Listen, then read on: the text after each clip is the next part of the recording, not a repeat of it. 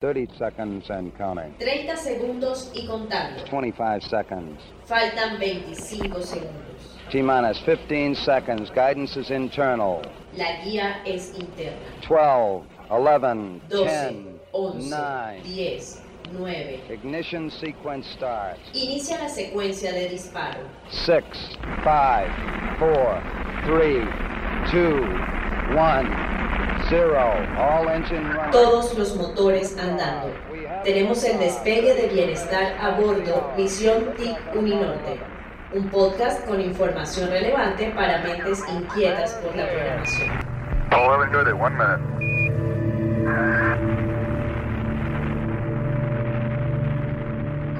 Hola de nuevo, tripulante de la misión TIC. Este es un nuevo capítulo de Bienestar a Bordo.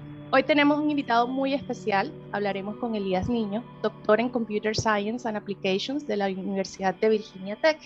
El doctor Elías nos hablará sobre los beneficios y el futuro de la programación de software. Doctor Niño, gracias por participar en este espacio. ¿Nos podría comentar sobre su formación y experiencia en el área de programación de software?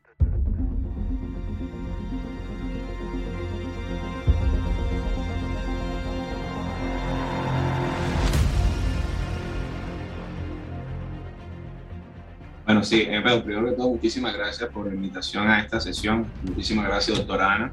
Pues básicamente mi formación o mi background, yo soy ingeniero de sistemas de la Universidad del Norte y en esa misma línea hice una maestría en ingeniería de sistema y computación también en la Universidad del Norte.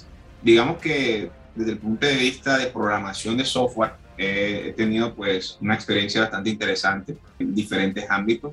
Primero podríamos decir el, paradigma tradicional imperativo, que es el que comúnmente se maneja, desarrollando aplicaciones móviles y aplicaciones web. Muy, digamos, transversalmente, las aplicaciones que he desarrollado han sido, por ejemplo, para catálogos de productos, videojuegos en móviles. Entonces, ese aprendizaje lo apliqué en ese contexto, en el desarrollo de aplicaciones web, aplicaciones móviles. Posteriormente, tuve la, la, la, como la oportunidad de trabajar con una empresa, la empresa digital de telefonía acá en Barranquilla hace muchísimos años, la EDT en liquidación. Trabajé en temas muy relacionados a reportes, sacar información de bases de datos utilizando SQL, lenguaje por excelencia de consulta. Y posteriormente trabajé en el CRJ, en donde también tuve la oportunidad de interactuar con, con estas herramientas de bases de datos. Digamos que inicialmente en el tema de desarrollo de software trabajé mucho asociado al lenguaje imperativo, lo que es lenguajes tales como Java, trabajé el tema de C, C++, y en su momento pues una suite que ya no existe de desarrollo JME, que era Java para dispositivos móviles. Fue una, una experiencia bastante interesante. Estás escuchando Bienestar a Bordo, Misión TIC Uninorte. Conversaciones valiosas para reflexiones activas. Doctor Niño, la automatización de muchos procesos ha hecho que dirijamos nuestra atención al entrenamiento en habilidades de manejo tecnológico por ejemplo, aprender un nuevo lenguaje de programación como Python se ha vuelto un entrenamiento bastante cotizado entre muchos profesionales de distintas áreas. Y este es el caso de nuestros eh, participantes o tripulantes de la misión TIC. De acuerdo a su experiencia y recorrido, ¿qué competencias y habilidades requiere un programador de software eh, que sea exitoso? Bueno, hay algo que quiero agregar antes de responder a esa pregunta. Cuando mencionas Python es un lenguaje que es supremamente interesante. Resulta que a nivel de programación existen tres paradigmas, imperativo, funcional y orientado a objetos. Y depende de la manera como uno abstraiga la realidad y el problema y luego implemente la solución en la máquina, así será uno de los paradigmas que se utiliza. ¿Qué es lo que pasa en la vida real? En la vida real nadie se casa con un solo paradigma, es imposible y por lo general la mayoría de los proyectos de software involucran múltiples paradigmas para su desarrollo. Python es un lenguaje que cuenta con esta digamos, característica de ser multiparadigma. Maneja tres paradigmas en uno solo. Quiere decir que las personas que, que aprendan Python van a enfocarse en mirar la realidad de tres distintas maneras. Funcional, orientado a objetos, que es donde básicamente uno abstrae la realidad y representa la realidad mediante objetos. Por ejemplo, Ana María Chamorro es una persona que tiene cédula, que tiene un género, que habla un idioma. Entonces yo abstraigo a Ana María Chamorro y la represento mediante un objeto. Es muy común hacer eso para lo que es la parte de representación de la realidad en la máquina para la solución de problemas. Y posterior eh, programación. Ahora, de acuerdo con su experiencia, recuerdo que competencia y habilidades de un programador de software exitoso, primero, lo primero, lo primero, lo primero es la capacidad de abstracción. Si tú no puedes abstraer, bueno, el paso previo es entender el problema. Si tú entiendes el problema, sabes qué debes abstraer. Si sabes qué debes abstraer, puedes representarlo en la máquina. Y si lo logras representar en la máquina, puedes hallarle solución al problema. Hay un paso intermedio, como me hiciste la pregunta programador, por eso lo respondí de esa manera, pero hay un paso muy importante, y es que un programador antes realiza lo que se conoce con el nombre de algoritmo código.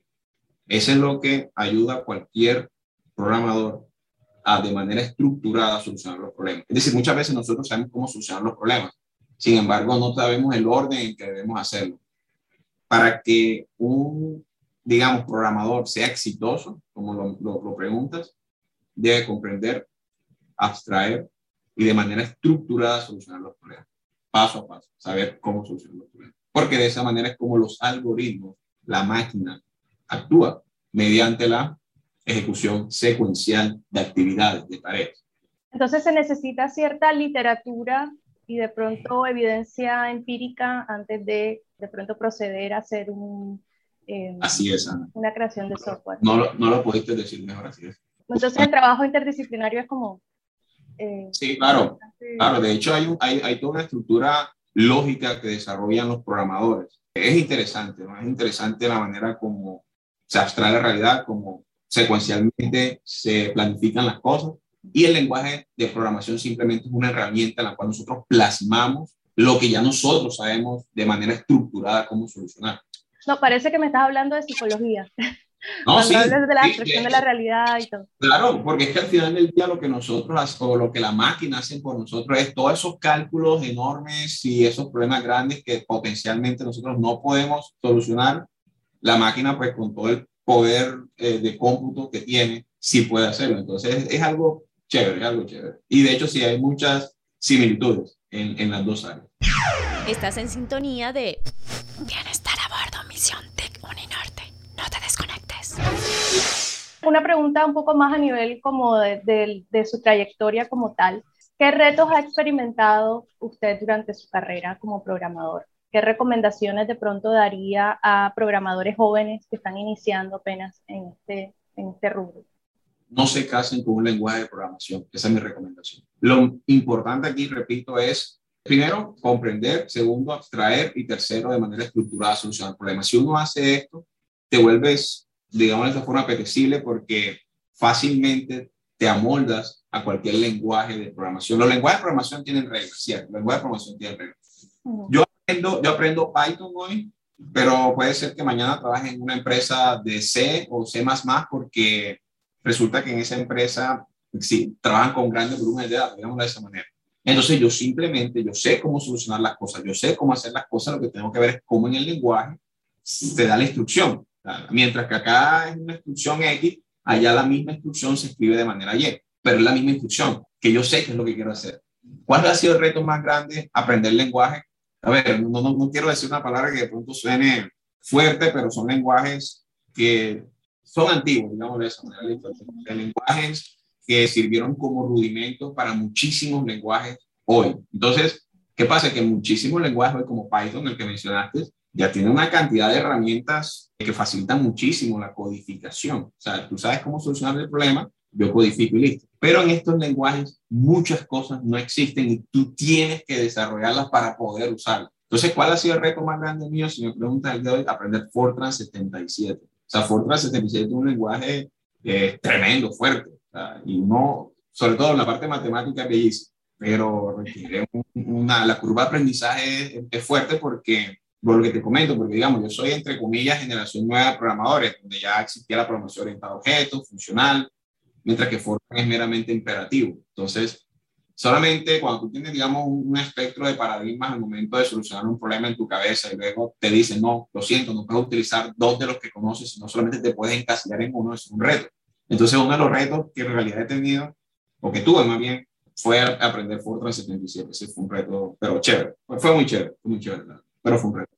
Wow. Parece que me estás hablando también como de diferentes idiomas en el sentido del lenguaje, ¿no? Como de pronto hay algunos idiomas obsoletos, bueno, obsoletos que ya no están muertos, por ejemplo, el latín está, muerto, pero sin embargo forma parte de las raíces de la mayoría de los lenguajes modernos. Entonces, si sabes latín, más o menos entiendes de pronto el español, el rumano. Y, exactamente. Algo similar por acá. Con los lenguajes, con los lenguajes antiguos tú puedes aprender todo. Con los de ahora, pues te toca, es un reto tratar de echar para atrás. ¿Qué lenguaje recomendarías tú, digamos? De pronto, en, el, en términos de lenguaje de idiomas, tenemos el inglés que lo habla todo el mundo, ¿no? Y te mueves muy bien con el inglés, por decirlo. ¿Cuál sería el equivalente en lenguaje de programación? Depende la respuesta. Depende. Todo el tema de desarrollo de aplicaciones y todo este tema de analítica de datos tiene una fuerza impresionante. Python es por excelencia el lenguaje. Hay gente que discute que R, no R, no. Yo, yo a ojos cerrados recomiendo Python por la incluso versatilidad, flexibilidad. Existe una cantidad de paquetes para hacer el deploy o, el despliegue de tu aplicación a nivel web. Es tremendo, es tremendo. Pero, por ejemplo, si ya tú me dices, Elías, lo que pasa es que me gustaría un catálogo para construir un catálogo web para la venta de ropa, muy común, o la venta de cualquier producto. Entonces ya hablamos de otro tipo de lenguaje que es Node.js, JavaScript, que es muy común también, muy fácil también. Y por supuesto, si sabes Python, el brinco entre Python y JavaScript pues, eh, eh, es casi entre comillas inmediato. JavaScript es orientado a objetos, orientado a eventos también, en algunos casos, depende del framework que se trabaje. Pero digamos que si aprendes Python y adquieres esa estructura orientada a objetos, funcional, imperativo, es muy fácil brincar a cualquier otro lenguaje. Eso es lo que quiero decir. Python te da como el know-how, ¿no? Como operar un lenguaje. Claro, sí, particularmente en mi área de trabajo, que es investigación, sí recomienda bastante Python para hacer análisis estadísticos y esto. Entonces, es como transversales. Quien sea, quien sea quien lo haga, lo felicito. Le, mando un abrazo. bueno, y yo quiero trabajar con que me enseñe Python. excelente, excelente. Bueno, ¿cómo proyectas el futuro a nivel de desempeño profesional de una persona como nuestros tripulantes de Misión TIC que aprenden, digamos, diferentes niveles básicos de diferentes idiomas. Ah, María, mira, esto no es porque, porque me lo estés preguntando a mí, no es porque ni siquiera yo sea ingeniero de sistemas, no es porque soy ingeniero de sistemas, pero resulta que es el futuro. Estamos hablando del futuro. Existe un déficit a nivel mundial de ingenieros de sistemas, primero. Pero si nos vamos al core de ese déficit mundial de ingenieros de sistemas, el 80% hace referencia a programadores, desarrolladores, es decir, personas que sepan un lenguaje de programación y con fundamento en ese conocimiento solucionen un problema específico. Se le asigna un proyecto y soluciona el proyecto. Así de sencillo. No, el desempeño y el reto es tremendo, o sea, es tremendo, es tremendo en diferentes contextos. Está todo el tema de desarrollo web, que va a ser un campo de acción impresionante. La cantidad de trabajo que hay, de ofertas laborales que hay a nivel mundial es impresionante. Tenemos también el tema eh, asociado a, al desarrollo de proyectos de analítica de datos para darle valor agregado a la información. Ese es otro tema impresionante, te comento por qué. Porque resulta que las entidades a nivel mundial ya en sus repositorios almacenan años de información, años de información que necesitan ser explotados para tomar mejores decisiones, mejorar las decisiones, tener insight de cuál es la dinámica del negocio, de qué manera puedo ser más rentable. Esto es información implícita y, y debe ser minada. Necesitamos programadores para eso. Y solo en Colombia, eh, no nos veamos lejos, solo en Barranquilla. En Barranquilla, en Barranquilla, ahora te cuento, y para ser preciso, exacto, de 10 plazas de ingenieros de sistema se llenan 3.